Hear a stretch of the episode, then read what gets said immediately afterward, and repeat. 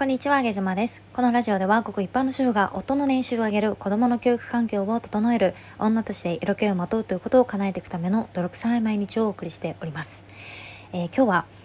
夫の君を幸せにするは、私の幸せじゃないということについてお話をしたいなと思います。なかなかなテーマなんじゃないかなと私は思っているんですけれども、あの、夫と結婚する時に、プロポーズの言葉でねえー、君を絶対に幸せにするから結婚してください。っていうふうに私は言われなかったんですね。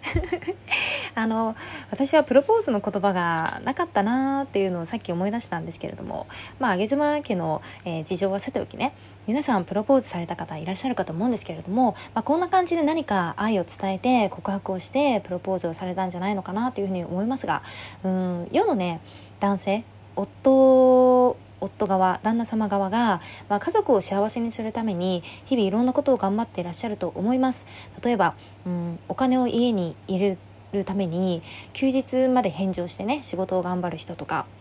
えー、あとは仕事で昇進すると、まあ、お給料が上がるからそのために、えー、資格資格勉強に励むとかね。あとは、えー、いい役職に就くと、うん、もっと家族がいい暮らしができるから、え総合総合職で全国転勤の事例を受けるとかね。あとはそうだな妻が子育て中に集中できるように休日は自分は家事を請け負うとかね。まあこんなこといろいろ日々皆さん頑張っておられるんじゃないかなというふうに思います。えー、その頑張りはねすごく妻側は、えー、理解もしているしわかると思うんですけれども上げ妻が思うにはでもこれってねなんか妻側が本当に求めていることなのかなっていうのを最近よく思うんですよ。でそれは上妻家の話をしてしまうと例えば、えー、上妻の夫が、えー、家族のためにね頑張ってくれていることっていうのは、えー、朝から晩まで仕事に励んだりだとか、えー、休日家族でお出かけするためにえー、お出かけ先の情報をいろいろと調べて計画をしてくれたりだとか。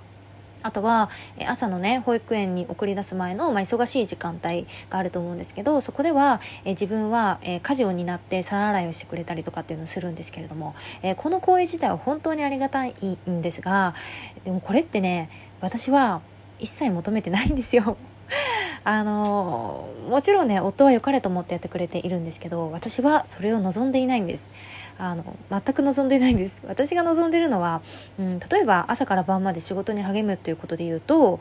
うん、お金はね適量でいいから健康でいてほしいっていうふうに思うし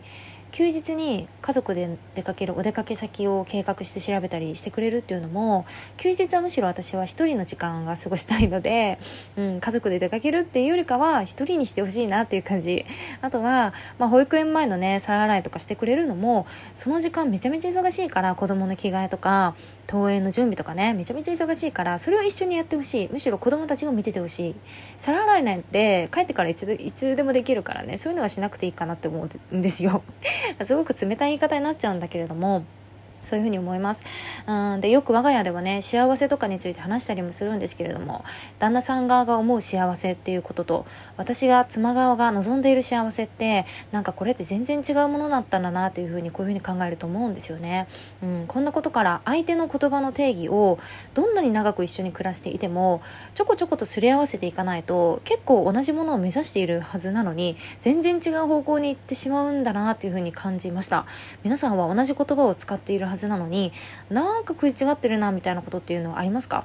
例えば今日はゆっくり過ごそうねとかって話していたのに普通に出かけたり私はするんですけれども それが私なんですけれども私のゆっくり過ごすっていうのはイコールね1日 1, 1箇所から2箇所ぐらいのお出かけをするぐらいなら全然ゆっくり過ごしているんですよ。